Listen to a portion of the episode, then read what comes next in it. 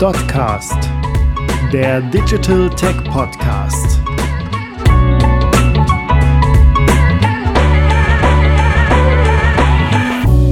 Viele kennen das. Daten, die in Unmengen im Unternehmen liegen. Aber welche Potenziale stecken in diesen und warum sind Daten für mein Business so wichtig?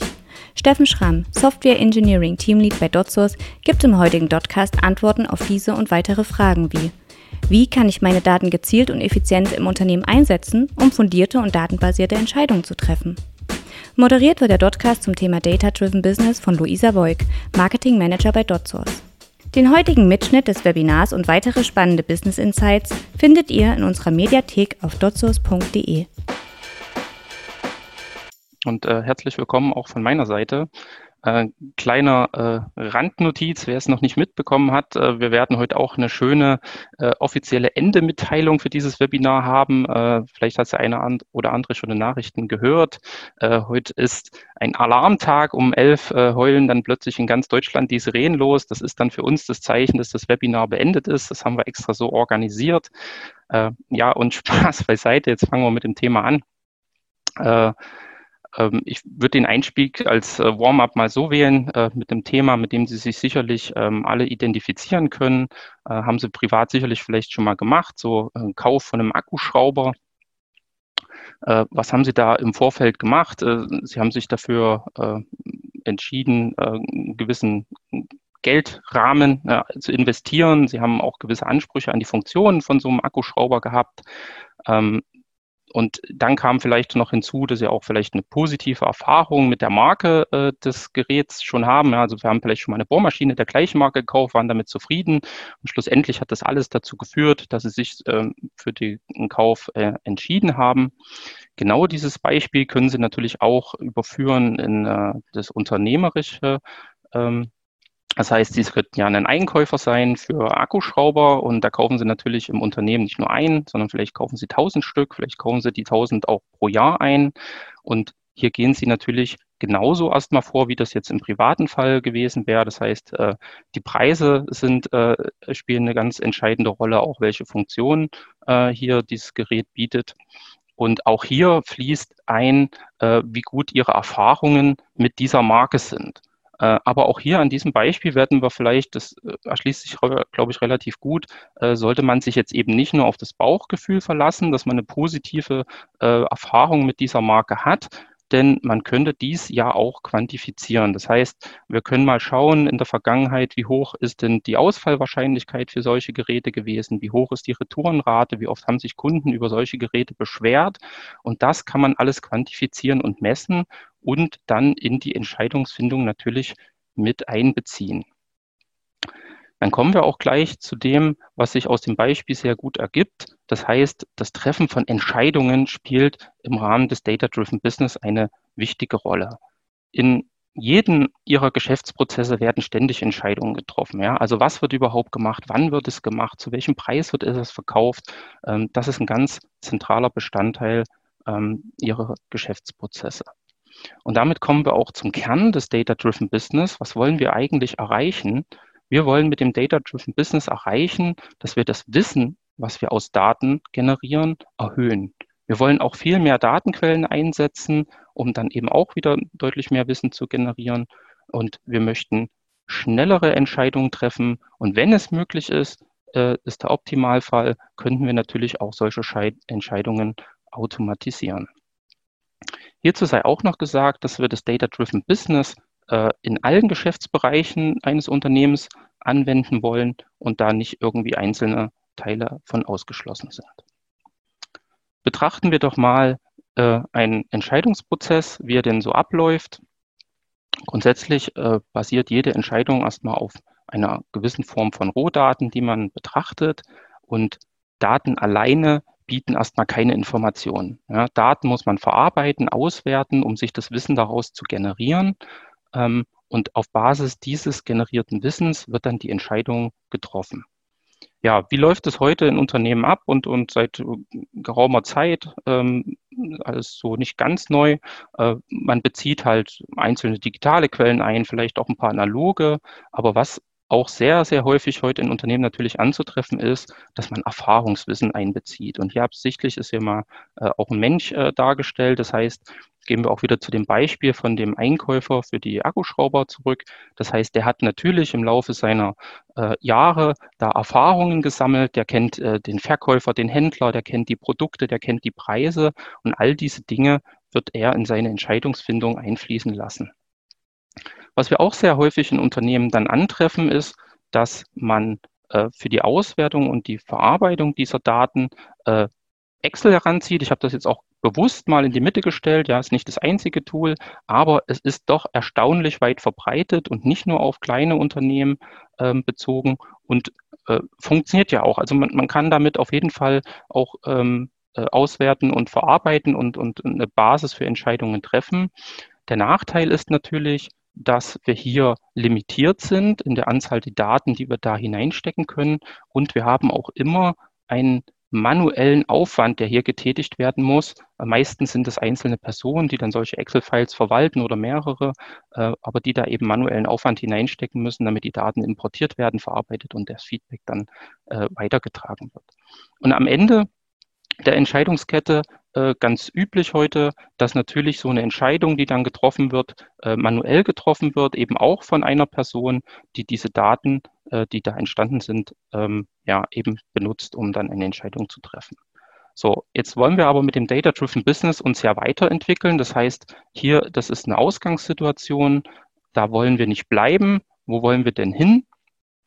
Grundsätzlich wollen wir an dem äh, Ablauf, diesen drei Schritten im Entscheidungsprozess eigentlich nichts ändern.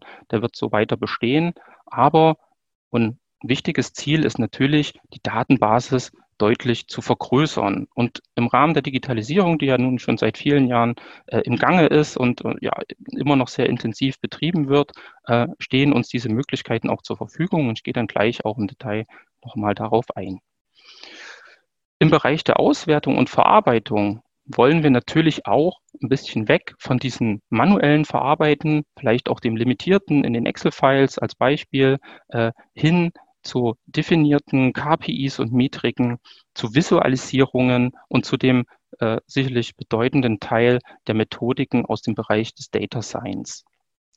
Was wollen wir da? Also was ist unser genereller äh, Anspruch? Wir möchten, dass das automatisiert abläuft und möglichst auch schnell verfügbar ist.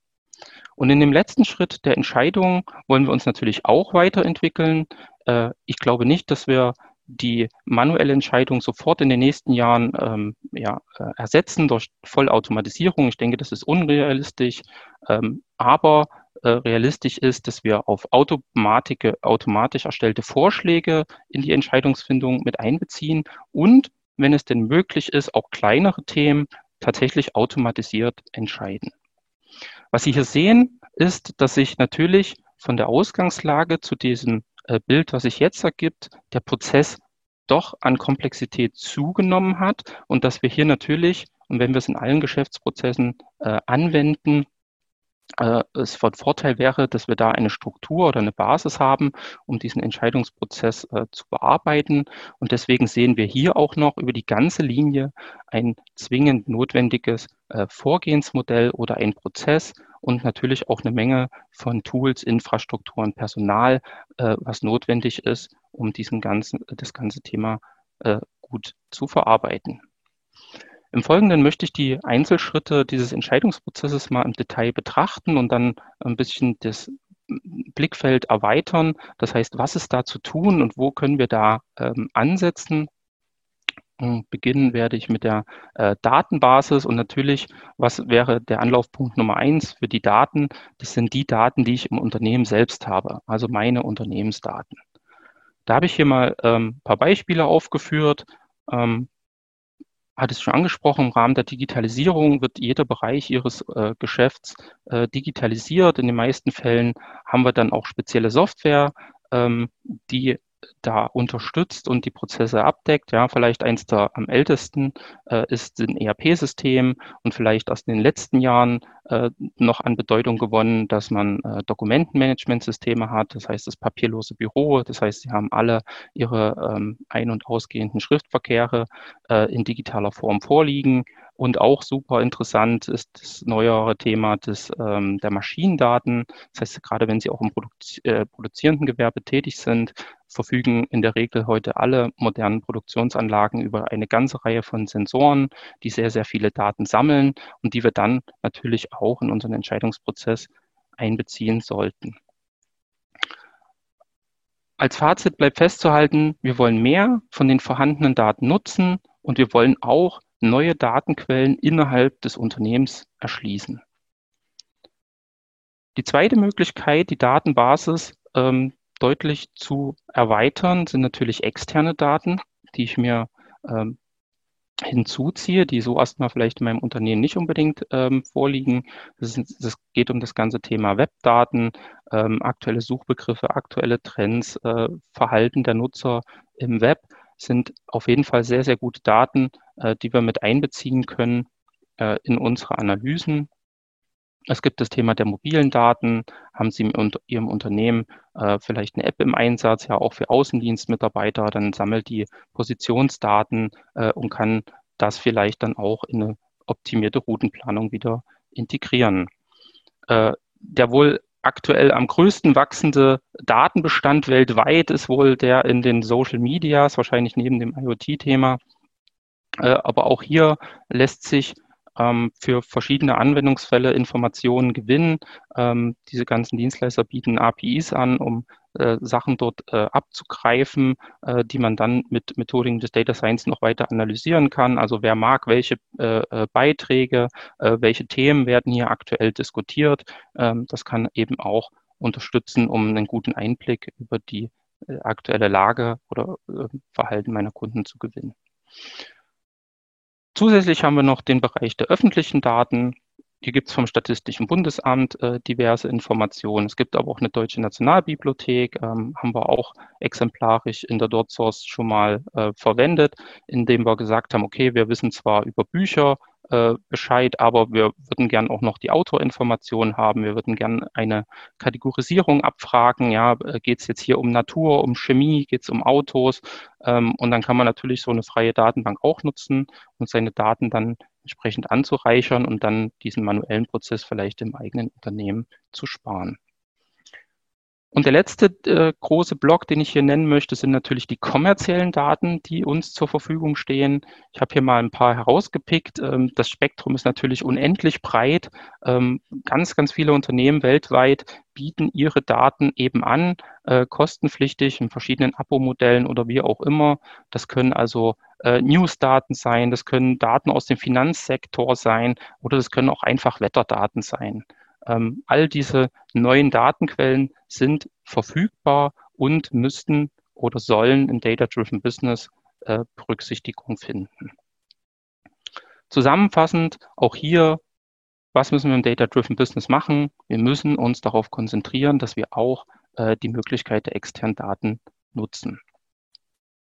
Jetzt kommen wir in den mittleren Bereich des Data-Driven, äh, des Entscheidungsprozesses, äh, wo es um die KPIs und Metriken geht. Das ist hier auch deswegen besonders hervorgehoben, weil es zwingend notwendig ist, ähm, KPIs und Metriken zu haben, um messbare Aussagen treffen zu können. Ja, ich hatte vorhin das Beispiel, ähm, eine Aussage wie, ich habe relativ gute Erfahrungen mit der Marke XY gesammelt, ja, deren Maschinen äh, sind zuverlässig und äh, wie auch immer, sind eben keine messbaren Aussagen und würden uns im Data-Driven Business eben auch nichts helfen.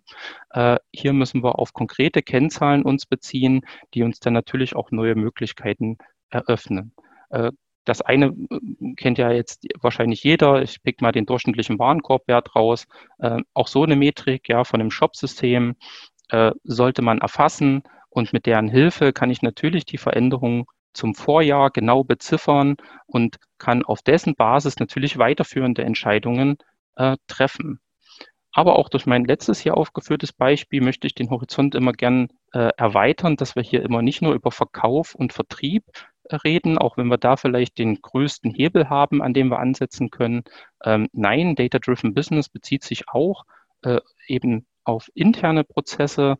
Ähm, jeder ihrer Unternehmen äh, stellt Mitarbeiter ein, ähm, hat da auch ein, ein gewisse einen gewissen Bedarf an neuen Mitarbeitern.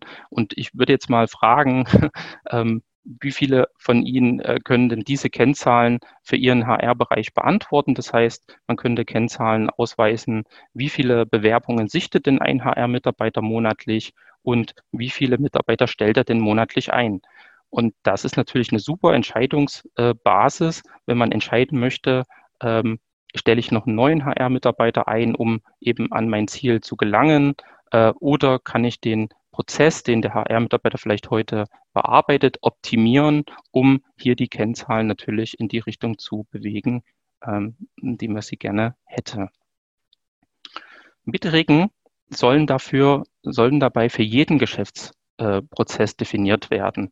Ähm, es ist so, gerade in das Thema KPI, äh, das war vor vielen Jahren noch so, dass man sagt, okay, Key Performance Indicator kann man für das gesamte Unternehmen, es gibt da vielleicht 10, 20 Stück, da kann man was über das Unternehmen aussagen. Ähm, wichtig ist es aber auch, dass man im Data-Driven Business diese Metriken und KPIs für kleinere Prozesse definiert, um eben alles äh, messen zu können. Und ich hatte es in dem Beispiel auch schon genannt, die Metriken sind eine Basis dafür, eine Erfolgsmessung durchzuführen. Wir haben das ganz oft, ähm, dass wir mit selbst in der Dort-Source oder mit, mit Kunden, mit denen wir in Kontakt sind, äh, sprechen. Die haben immer irgendeine Änderung in ihrem Unternehmen durchgeführt und sind jetzt mit dem Ergebnis total zufrieden. Äh, und dann kommt dann oft die Frage, naja, wie war es denn vorher? Dann gibt es die Antwort äh, schlechter, aber man hat es eben nicht gemessen, man kann es nicht in der Zahl ausdrücken. Und das Ziel, was wir mit dem Data-Driven Business verfolgen, ist, wir wollen konkrete Aussagen treffen. Wir wollen sagen, die Änderung des Prozesses hat den Prozess um 10 Prozent verbessert. Hier möchte ich auch noch mal einen kleinen äh, Link mit einstreuen. Äh, ich denke, die Luisa wird den auch noch mal in den Chat stellen. Äh, wer sich zu dem Thema äh, KPIs vielleicht auch nochmal interessiert, wir haben ein White Paper auf unserer Homepage, KPIs im E-Commerce. Ähm, da kann man vielleicht nochmal schauen, vielleicht gibt es die ein oder andere Kennzahl, die man selber aktuell noch nicht ähm, ermittelt und äh, kann das ein bisschen als ähm, ja, Hilfe benutzen. Genau, den Link habe ich auch gerade in den Chat gepostet. Für jeden, den es interessiert, der kann gerne schon mal klicken. Ja, ähm, ein anderer Punkt in der Verarbeitung und Auswertung der Daten war die Visualisierung. Und warum ist die denn so wichtig? Ähm, wenn wir jetzt die Datenbasis erhöhen, ja, reden wir halt über wirklich viele Daten, die jetzt ähm, analysiert werden müssen. Und wir als Mensch tun uns einfach viel leichter, Grafiken äh, zu interpretieren und zu verstehen, als das mit großen Zahlenmengen äh, der Fall wäre. Ich habe Ihnen das auch mal hier unten dargestellt, ja, auf der rechten Seite. Ähm, es geht jetzt gar nicht um die Zahlen selbst, aber nur mal werfen Sie einen Blick drauf. Tabelle, ganz viele Zahlen, ist auch viel Information drin, wenn man sich jetzt damit auseinandersetzt. Aber auf einen ersten Blick, ja, kann ich nicht sagen, was läuft hier gut, was läuft hier schlecht, wo sind hier irgendwelche Ausreißer. Im Gegensatz dazu auf der linken Seite mal ein Dashboard mit verschiedensten Visualisierungen. Ich habe das auch auf der nächsten Folie nochmal ein bisschen größer. Ähm, dann sieht man auch gleich, wo, wo die Stärken und die Vorteile eben solcher Visualisierung liegen. Äh, ohne dass Sie jetzt hier wissen, worum es in diesem speziellen Fall geht, können Sie sich wahrscheinlich vorstellen, dass wir hier in diesem Bereich, wo die roten Zahlen sind, äh, vielleicht eher äh, eine negative Auswirkung unseres Geschäfts aktuell sehen. Und hier, wo die grünen äh, Geschichten sind, dann läuft es wahrscheinlich positiv. Wir können auch gewisse Trends uns schon einblenden lassen und so fort. Und da sieht man ganz klar, äh, wie die Stärken der äh, Visualisierungen äh, sind. Äh, hierzu sei auch noch erwähnt, auch wenn wir hier viel über Automatisierung und, äh, und so weiter sprechen, so ist es doch, und das wird sich auch in den nächsten Jahren nicht ändern, ähm, der Mensch immer noch der am meisten äh, der, der, derjenige, der die äh, Analysen am meisten durchführt und die Daten am meisten betrachtet. Und deswegen sollten wir auch für den Menschen ein Hilfsmittel schaffen, äh, dass er mit diesen Daten sehr gut umgehen kann. Ja, jetzt kommen wir wahrscheinlich zu dem Part, der die meisten immer äh, stark interessiert, weil das auch einer der Punkte ist, neben dass wir jetzt neue und äh, mehr Daten äh, für die Analyse heranziehen. Und es hat ja auch einen Grund, warum wir jetzt mit mehr Daten arbeiten wollen. Und zwar ist das der, ähm, dass wir heute verstärkt Methoden aus dem Bereich des Data Science anwenden wollen, um uns Informationen aus den Daten zu erschließen. Ich habe Ihnen auch mal bewusst hier äh, nur eine Aufzählung äh, hingepackt. Wir können jetzt nicht im Detail auf diese einzelnen Verfahren alle eingehen, aber ähm, dann äh, haben Sie mal ein Gefühl dafür, was das alles bedeutet. Viele von den Verfahren sind nicht neu, dass man irgendwie sagt, die sind aus den letzten ein, zwei Jahren äh, entwickelt worden. Vielleicht äh, eher spannend sind dann hier das Thema neuronale Netze, was man wirklich als neuer einschätzen würde. Aber ansonsten haben wir hier auch sehr viele statistische Verfahren, äh, die es schon seit längerer Zeit gibt. Aber was hat sich in den letzten Jahren dann doch geändert? Und ich komme gleich in einem Beispiel nochmal darauf zurück, ist, dass die Nutzung solcher, äh, solcher Algorithmen und Methoden auch natürlich deutlich einfacher geworden ist. Hier habe ich Ihnen mal ein Beispiel mitgebracht äh, von äh, etwas, was wir für einen Kunden durchgeführt haben, der im Bereich des E-Commerce tätig ist. Ähm, für ihn haben wir mal mit Hilfe einer Clusteranalyse die Menge seiner Kunden zerlegt. Ähm, das hat der Kunde auch vorher schon gemacht, äh, aber eben mit manueller Basis. Er hat sich im äh, Google Analytics die Daten angeschaut, hat sich seine Shop-Daten angeschaut und hat dann auch schon rausgekriegt, okay, wie unterscheiden sich so meine ähm, äh, Kunden voneinander. Aber er hat das eben nicht äh, ist ja dann auch manuell irgendwann nicht mehr möglich, wenn man pro Kunden, sagen wir mal, 20 Dimensionen, 30 Eigenschaften ähm, zusammensammelt, um dann äh, alle mit einmal auszuwerten, dann werden sie als Mensch an eine Grenze stoßen, wo das nicht mehr geht. Und ein Kundenclustering hier auf K-Means-Basis ähm, ermöglicht es ihnen eben, diese Datenmenge äh, zu teilen, die Anzahl der Kunden zu teilen in unterschiedliche Cluster, die sich möglichst äh, stark voneinander unterscheiden. Was ist dann der Vorteil? Ich habe das hier rechts oben mal äh, dargestellt. Ja, der geht dann in mehreren äh, Iterationen vor, trennt ihre Menge auf anhand all dieser Dimensionen, die sie da reingemacht haben. Äh, ich werde vielleicht mal ein paar Beispiele, dass man sich es noch besser vorstellen kann. Äh, Geburtsjahr, Geschlecht, Wohnort, äh, Umsatz im Vorjahr und so weiter und so fort. Also können Sie ganze äh, Reihe an Eigenschaften zusammentragen, die Sie zu Ihrem Kunden haben, äh, dann dem K-Means-Algorithmus geben und er wird Ihre Datenmenge aufteilen. Am Ende haben Sie äh, als Ergebnis verschiedene Cluster und die sind natürlich dann eine also die haben zwei Nutzen.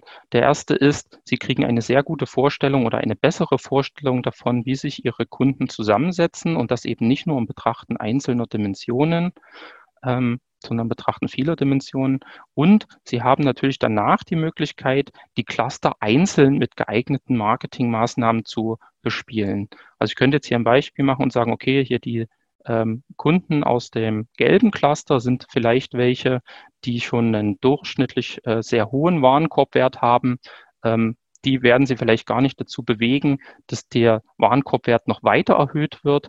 Äh, hier sollte das Interesse Ihres Unternehmens darin bestehen, solche guten Kunden natürlich langfristig zu halten. Dann können Sie andere Marketingmaßnahmen ausspielen als bei Kunden, vielleicht für das Cluster Rot, äh, die einen niedrigeren Warenkorbwert haben, wo Sie dann sagen, okay, aber hier besteht ja grundsätzlich das Potenzial, dass ich diese äh, äh, Menge der Personen anspreche, um sie auf das Niveau von Gelb anzuheben. Genau, weiterhin sieht man hier noch eine Hauptkomponentenanalyse. Die wird meist auch direkt im Zusammenhang mit der Clusteranalyse durchgeführt.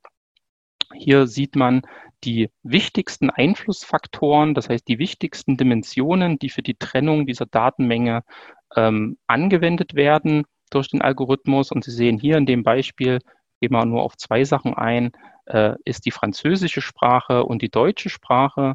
Das heißt, ich konnte, wir haben hier einen, einen E-Commerce-Fall untersucht, wo man in verschiedenen Sprachen bestellen konnte. Äh, und natürlich, äh, werden Sie jetzt sagen, ist natürlich trivial. Es gibt die einen, die in Deutsch bestellen und die anderen, die in Französisch bestellen. Aber auch hier sieht man eben, dass es mathematisch auch belegt werden kann und äh, auch nur ein rausgegriffenes Beispiel äh, und eine zweite Information, die man hieraus auch noch gewinnt. Das heißt natürlich einer, der in Deutsch bestellt, ja, bestellt mit Sicherheit nicht auch in Französisch. Das sind zwei entgegengesetzte äh, Dimensionen. Und solche können Sie jetzt eben in Kombination mit vielen anderen betrachten äh, und dann Ihr Wissen daraus generieren. Ein zweites Beispiel habe ich hier auch nochmal reingepackt. Das ist ein Klassifizierungsmodell und das soll auch mal ein bisschen ausdrücken, wie weit jetzt die Tools hier sind. Ich weiß, es ist viel Text und klein, aber ich komme jetzt darauf, was ich damit äh, ausdrücken möchte. Wir haben hier die Customer Churn Rate betrachtet, das heißt, ähm, die äh, Kündigungsrate kann man sehr gut vielleicht erklären, wenn man jetzt so ein Vertragsmodell als Geschäftsmodell hätte, dann kommt es ja immer wieder dazu, dass die Kunden diese Verträge auch mal kündigen. Äh, für Ihr Unternehmen wäre es natürlich jetzt sehr spannend zu erkennen, äh, ob es ein Muster gibt, an dem man vielleicht vorhersagen kann, wer nächsten Monat kündigen wird, äh, weil dies würde man ja dann verhindern wollen durch wieder geeignete Marketingmaßnahmen, Gutscheine, Ansprachen, wie auch immer. Ähm, und hier in dem Fall, wo wir die SAP Analytics Cloud verwendet haben, kann ich Ihnen noch kurz sagen, wie das abläuft. Das ist gar nicht kompliziert. Also Sie bilden sich wieder ein Datenset mit all Ihren Kunden Sie sammeln natürlich wieder gewisse Eigenschaften zusammen. Das sieht man hier. Ähm, man sammelt zusammen, wie viel Zeit hat dieser Kunde durchschnittlich auf meiner Website verbracht. Ähm, ein Delta Revenue, das heißt, wie äh, ist der Umsatz, äh, hat er sich zum Vormonat verändert und diverse andere, will ich gar nicht weiter darauf eingehen. Das heißt, sie bilden auch wieder einen Datensatz mit ganz vielen Eigenschaften, die ein Kunde hat. Und dann können Sie das in die Analytics Cloud geben und äh, ein Vorhersagemodell generieren lassen. Äh, das passiert auch out of the box. Das ist gar nicht kompliziert. Das äh, muss man kein großer Data Scientist sein, um das dann durchzuführen. Hat man dann das Modell fertig trainiert, ist es natürlich dazu äh, dann steht dann dafür bereit, es zu verwenden. Das heißt, man würde dann die Daten, mit denen man das trainiert hat, diese Klassifizierung, ähm, von dem nächsten Monat nehmen, ja, oder mit dem Ausblick. Und jetzt ergibt sich ja dann ähm, dass der Algorithmus vorhersagt, wer wird vielleicht kündigen, weil die Eigenschaften genau mit dem matchen von dem vom Vormonat, die gekündigt haben. Und hier will ich Ihnen mit dieser Folie zeigen, das ist eine Smart Discovery Funktion. Das heißt, diese ganzen Graphen, die Sie hier sehen, die Texte, die hier schon gewisse Aussagen treffen, äh, wo wirklich in Textform steht, das sind die drei größten Einflussfaktoren für die Churn Rate. Äh, das alles wurde nicht von Hand von einem Mitarbeiter angelegt. Das wurde automatisch durch die Smart Discovery Funktion erzeugt. Und dann sieht man auch, dass sich die Tools, die da am Markt befinden, äh, sich in diesen ähm, Weg begeben haben, da wirklich Komfort für den äh, bereitzustellen, der das äh, dann schlussendlich nutzt. Ja, und jetzt kommen wir nochmal zu dem letzten Part unseres ähm, Entscheidungsfindungsprozesses. Ich hatte es vorhin auch schon mal kurz ange äh, angedeutet. Ich gehe stark davon aus, dass äh, größere Entscheidungen auch weiterhin manuell getroffen werden. Ja, also nehmen wir mal an, wieder das mit den Akkuschraubern und wir denken mal, da kommt eine Summe von 100.000 Euro zusammen. Ich glaube, die wenigsten Unternehmen werden sich äh, darauf verlassen, dass äh, der Automatismus korrekt funktioniert und überlassen diese Entscheidung äh, eben einem Automaten, äh, da so viel Geld auszugeben. Damit ist das Risiko für die Firma ja doch schon extrem hoch. Äh, deswegen sehen wir, dass diese Entscheidungen erstmal weiter, die, gerade die großen, manuell getroffen werden. Aber ähm, durch die Einführung der Metriken und KPIs äh, sind wir natürlich jetzt in der Lage, dem Entscheider noch mehr Informationen bereitzustellen, sodass er diese großen Entscheidungen besser treffen kann als zuvor. Eine weitere äh, unterstützende Maßnahme ist, dass wir aber natürlich Vorschläge automatisiert unterbreiten können. Ich denke, das ist ein, sehr realistisches Szenario, was sich äh, vorstellbar kann. Das heißt, der Bestellvorschlag für die 100.000 Euro tatsächlich, der wird automatisiert gemacht. Äh, da fließen dann Dinge ein wie, wann sollte man optimalerweise bestellen, äh, unter Berücksichtigung äh, der Informationen, wann die Produkte weiter benötigt werden oder wann der Zeitpunkt ist, äh, um den besten Preis ähm, dort zu äh, erzielen. Und es wird auch vorgeschlagen, in welchen Bestellmengen und so weiter. Für die kleineren Entscheidungen ist es sehr realistisch, natürlich auch an eine Automatisierung zu denken, ähm, weil kleinere Entscheidungen natürlich deutlich weniger Risiko für das Unternehmen äh, bieten, als äh, ja, dass das bei den größeren der Fall ist. Ich habe hier mal ein paar kleine Beispiele gebracht, in denen man sich das, glaube ich, dann sehr gut ähm, vorstellen kann ähm, die Vergabe von Kleinkrediten. Also nehmen wir mal an, Sie sind im Finanzsektor tätig, äh, Sie vergeben Kredite und Sie haben sich jetzt überlegt, eine neue Serviceleistung anzubieten und rein online ohne eine manuelle äh, Mitarbeit eines Mitarbeiters Kleinkredite zu vergeben. So, das heißt, der Kunde kommt auf Ihre Webseite, sagt, okay, ich will 2000 Euro Kredit. Er muss sich natürlich authentifizieren und ein paar Daten angeben. Aber dann geht es schon los, dass wir im Hintergrund natürlich noch externe Systeme anfragen, die uns gewisse Ratings beantworten von Wohngebieten und so weiter. Äh, und dann automatisiert ermitteln, wie hoch das Risiko ist, äh, dass das ausfällt. Da kann auch automatisiert ermittelt werden, wie hoch die, ähm, die Zinsen sein werden. Ja, und am Ende im Positivfall äh, bekommt der Kunde seinen Kleinkredit und das wird auch automatisch auf sein äh, Konto überwiesen und es wäre ein sehr schönes Beispiel äh, für einen komplett automatisierten, datengetriebenen Prozess. Ein zweites Beispiel, das ich vielleicht noch kurz nennen möchte, was ja auch schon in vielen Unternehmen äh, zum Einsatz kommt, ist zum Beispiel das Thema der dynamischen Preisfindung. Ähm, hier entschärft man natürlich das Risiko noch ein bisschen, weil es ja gefährlich wäre, wenn jetzt ein Produkt mit 0 Euro auf, den, auf die äh, E-Commerce-Plattform gehen würde, ähm, dass man diese kleinen Themen natürlich durch zusätzliche Schranken ähm, noch eingrenzt. Das heißt, es gibt minimal und maximale Preise, aber ansonsten sind diese Algorithmen und Tools äh, durchaus in der Lage, wirklich eigenständig die optimalen Preise ähm, zu ermitteln und auch online zu stellen, ohne dass noch jemand aus meinem Unternehmen da manuell eingegriffen hat. Hier sehen wir nochmal das Thema, was wir gerade bearbeitet haben. Wir sind einmal durch die äh, drei Schritte des Entscheidungsprozesses gegangen. Ich bin mal ein bisschen auf die Details äh, der einzelnen Schritte eingegangen.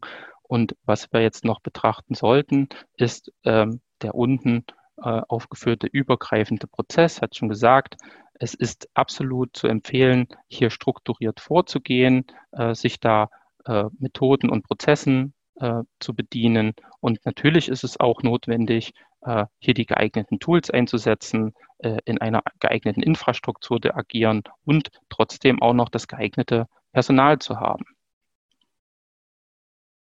Wir bei der DotSource denken, dass es hier äh, absolut sinnvoll ist, auf die guten Erfahrungen aus der Softwareentwicklung zu schauen. Das heißt, hier haben sich ja agile Vorgehensmodelle, iterative äh, MVP-Ansätze MVP -Ansätze, äh, bewährt und genau das Gleiche würden wir auch hier im Bereich des Data-Driven Business einsetzen, ähm, unter anderem äh, unter Verwendung der Methoden des Data Thinking. Ich komme gleich noch einmal darauf zurück.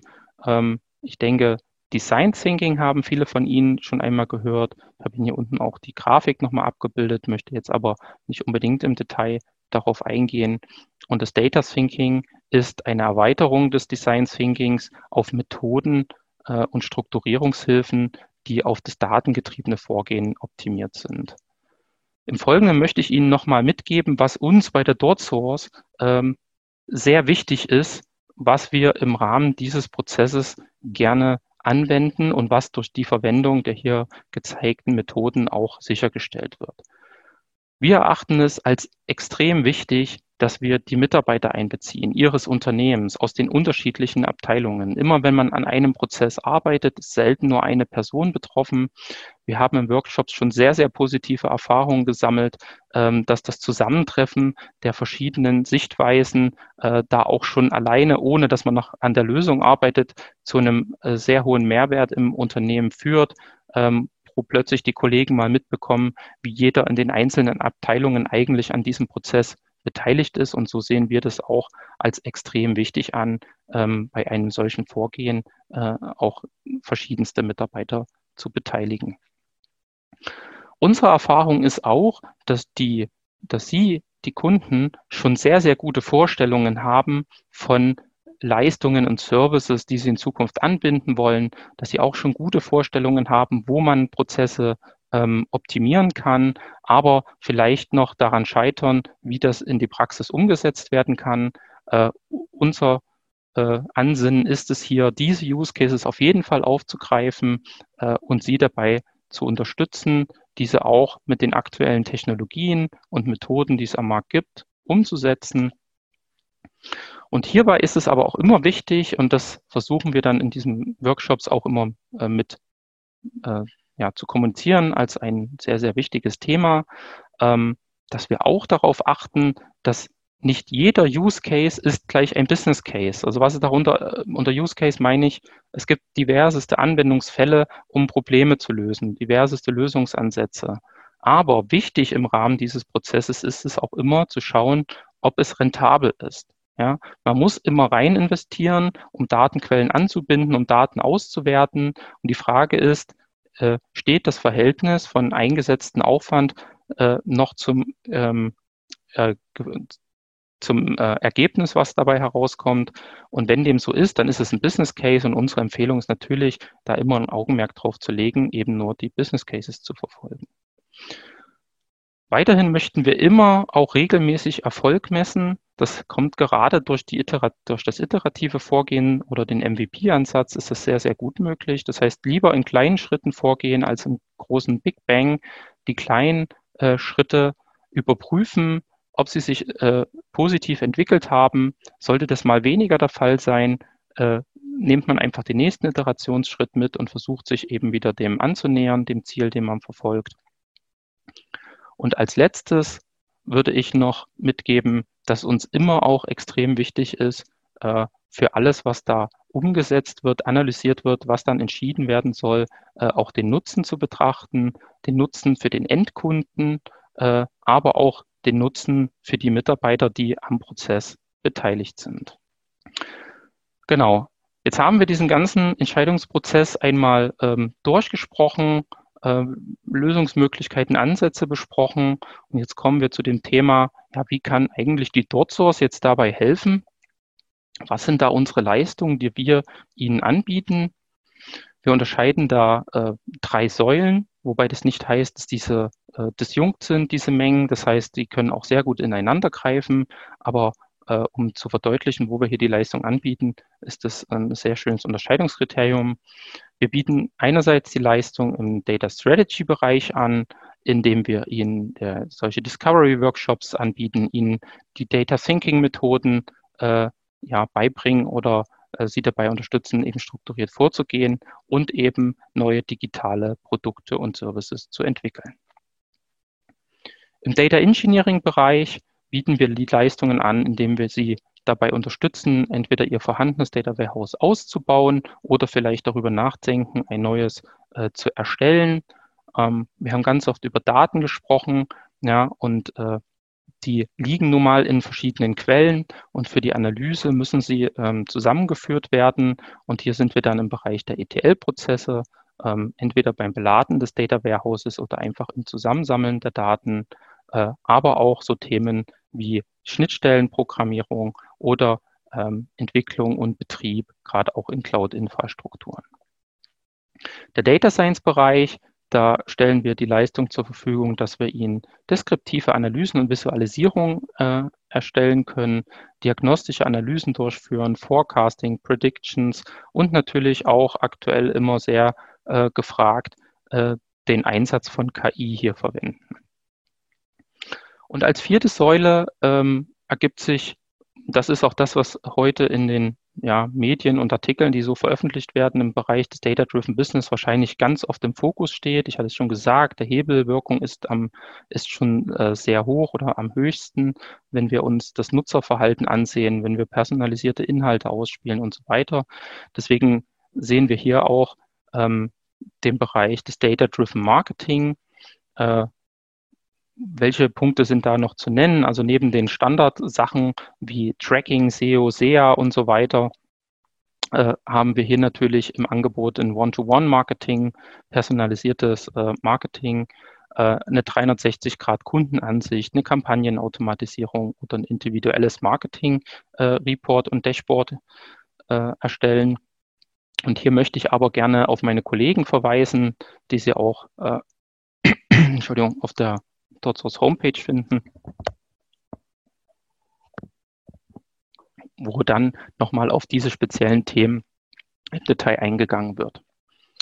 Folgende möchte ich Sie noch mal kurz äh, abholen, was, ist, ähm, was wir da an Technologie in diesen einzelnen Sektoren gerade einsetzen. Äh, Im vorderen Bereich habe ich schon gesagt, das sind Methoden und, und ähm, Data Thinking, Design Thinking und es machen natürlich primär die Mitarbeiter der DotSource, äh, die Ihnen da äh, zur Verfügung stehen. Im Bereich des Data Engineering ist hier vielleicht besonders herauszuheben, aber wie es auch in den anderen Bereichen der Dorzos üblich ist, sind wir hier nicht auf einzelne Technologien fokussiert, sondern haben da eher einen breiten Blick und richten uns dann auch nach den Infrastrukturen, die die Kunden vielleicht schon in Betrieb haben. Äh, besonders sei hier nochmal äh, der Microsoft Technologie Stack herausgehoben, äh, in dem wir sehr hohes Potenzial sehen äh, in einem günstigen Einstieg in die Thematik. Heißt aber nicht, dass die anderen äh, da irgendwie schlechter sind. Äh, eine Google Cloud, ein SAP CPI, all das sind ähm, Technologien, um eben Daten, ja, ich sage einfach mal von A nach B zu bekommen, zu transformieren. Und im Bereich des Data Science können wir natürlich dann auf Tools wie RStudio zum Beispiel zugreifen, aber auch statistische Verfahren. Äh, oder was wir auch sehr häufig tun, ist die ähm, Services der großen Anbieter wie Google oder aus der AWS, ähm, also Machine Learning Algorithmen oder Amazon Forecast äh, zu verwenden, um dort die Daten äh, analysieren zu lassen, um die Ergebnisse dann weiter ähm, zu verwenden. Für die Visualisierung setzen wir aktuell sehr stark auf äh, Power BI, ähm, die Salesforce Einstein Analytics und die SAP Analytics Cloud, von der Sie ja schon ein paar Screenshots gesehen haben hier in dieser Präsentation. Und hinten im Data-Driven Marketing, äh, klar, der Marktführer Google, aber vielleicht auch nochmal hier herausgestellt, äh, das Telium für die 360 Grad Kundenansicht. Ja, nun stellt sich die Frage, okay, das bietet die DoorSource alles an Leistungen an. Wie gehen wir denn dann aber vor, Herr Schramm? Wie, wie, wie, wie geht es jetzt hier weiter? Äh, das habe ich Ihnen hier auch nochmal kurz dargestellt, wie wir da äh, vorgehen. Ich kann Ihnen das auch mal an einem Beispiel machen von einem Kunden, der auch im E-Commerce Feld tätig ist und auf uns zugekommen ist und hat gesagt, ja, äh, liebe DotSource, wir haben hier Ideen für neue digitale Leistungen, die wir gerne in unseren E-Commerce-Shop integrieren wollen. Da wollen wir ein bisschen KI einsetzen, da wollen wir externe Quellen nutzen oder da wollen wir Daten nutzen, die wir noch gar nicht haben. Wie gehen wir denn davor? Ja, also der Start ist hier mit der Herausforderung des Kunden der dann auch vielleicht schon die Idee mitgebracht hat und in einem ersten Tag äh, gemeinsamen Workshop auch mit mehreren Mitarbeitern des Kunden werden diese Ideen nochmal erarbeitet und das Thema gemeinsam verstanden. Dann haben wir diese Informationen aus diesem Workshop äh, mitgenommen und haben sie natürlich strukturiert ausgewertet, haben recherchiert, welche Datenquellen stehen uns denn extern noch zur Verfügung, was muss der Kunde machen, äh, welche Daten muss er sammeln und was hier auch sehr hilfreich war, wir konnten zwar noch nicht den funktionalen Prototyp bauen, aber wir konnten ein Mockup erstellen, so dass äh, der Kunde sich sehr gut da hineinversetzen konnte, was denn das Ergebnis ist, wie sieht das aus und dann konnte er gleich prüfen, ob der Mehrwert wiederum für seine Endkunden gegeben ist, ob das so ist, wie er das passt. Und das war dann auch gleich ein sehr guter Start für einen äh, zweiten Workshop, den wir dann zusammen gemacht haben, in dem wir dann priorisiert haben, äh, was in welcher Reihenfolge umgesetzt wird. Und da kam eben auch heraus, äh, dass das mit dem KI, das ist eine ganz spannende Geschichte, die wird auch verfolgt, aber die ist eben nicht der erste Schritt. Ja, der erste Schritt war, wir müssen Daten finden, auf dessen Basis wir überhaupt erstmal äh, Wissen gewinnen, um dann später durch eine KI vielleicht eine Vorhersage treffen zu können. Und so ergibt sich das dann, dass man auch in diesem MVP, ja, da konnten wir zum Beispiel eben die Nationalbibliothek abgreifen und sagen, okay, du weißt zwar, welche Bücher du hast, aber du weißt gar nicht, in welchen Kategorien die sind, äh, konnten das erstmal als ersten Schritt realisieren ähm, und so weiter und so fort. Und was hier hinten dann mit Skalierung natürlich ausgedrückt wird, ist, dass man dann natürlich einfach in den verschiedenen Iterationsschritten weitermachen kann. Gut, und damit komme ich auch zum Ende und würde dann mal eine Frage an Sie weitergeben, äh, die wir auch sehr häufig in Kundenbesprächen äh, äh, gestellt bekommen.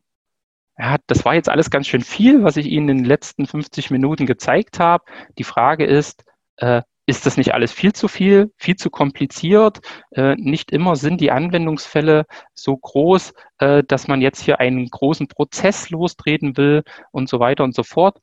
Uns ist es auch total bewusst, dass das eben nicht so sein darf. Ja, also für die kleinen Probleme muss der Prozess natürlich klein und schmal sein. Für die großen Themen sollte er aber schon strukturiert sein.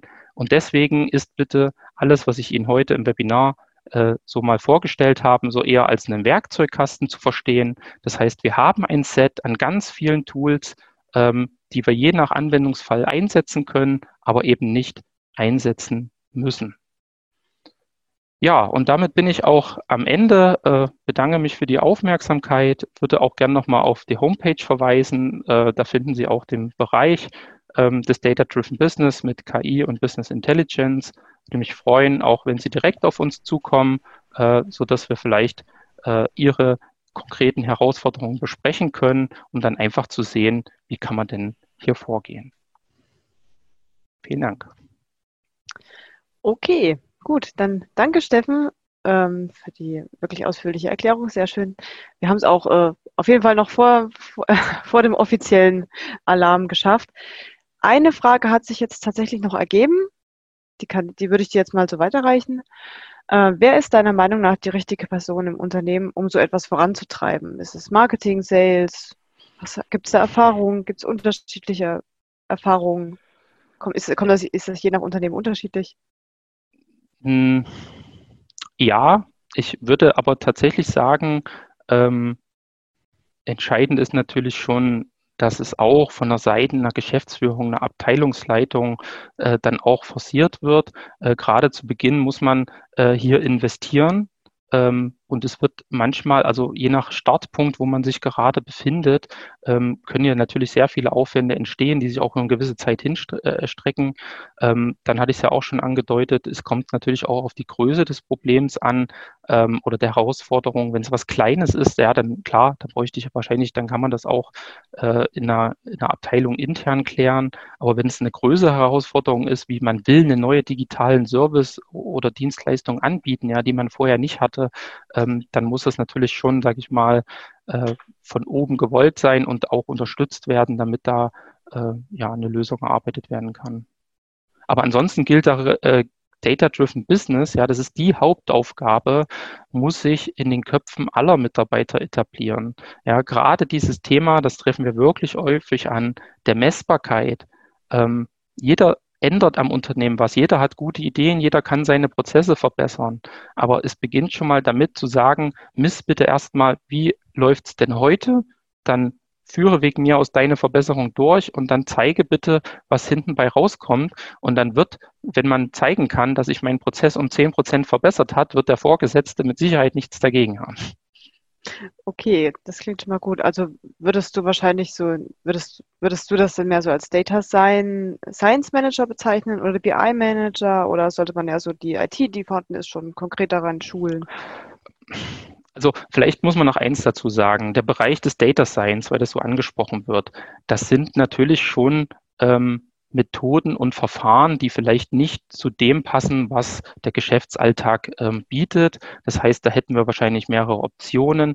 Wenn wir der Meinung sind, wir brauchen äh, diese Position, weil wir in Zukunft viele Daten im Unternehmen analysieren wollen, kann man sich natürlich eine eigene Stelle dafür schaffen. Ähm, das sind typische Data Scientisten. Das, vor ein paar Jahren waren es noch die Mathematiker. Heute hat sich das Feld noch ein bisschen erweitert, äh, gerade in dem Bezug des Nutzung von äh, KI. Aber die Alternative wäre natürlich dann äh, zum Beispiel mit uns und der DotSource zusammenzuarbeiten und zu sagen, okay, für den Start fangen wir doch bitte auch mal mit einem Dienstleister an, der uns hier unterstützt und äh, so, dass wir eben nicht erst groß da irgendwie Personal aufbauen müssten.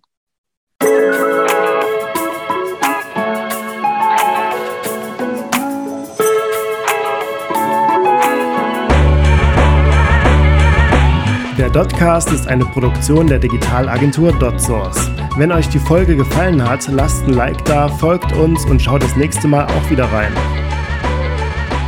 Auf unserer Website www.dotsource.de findet ihr weitere Webinare mit spannenden Inhalten, die ihr kostenlos, live oder on demand anschauen könnt.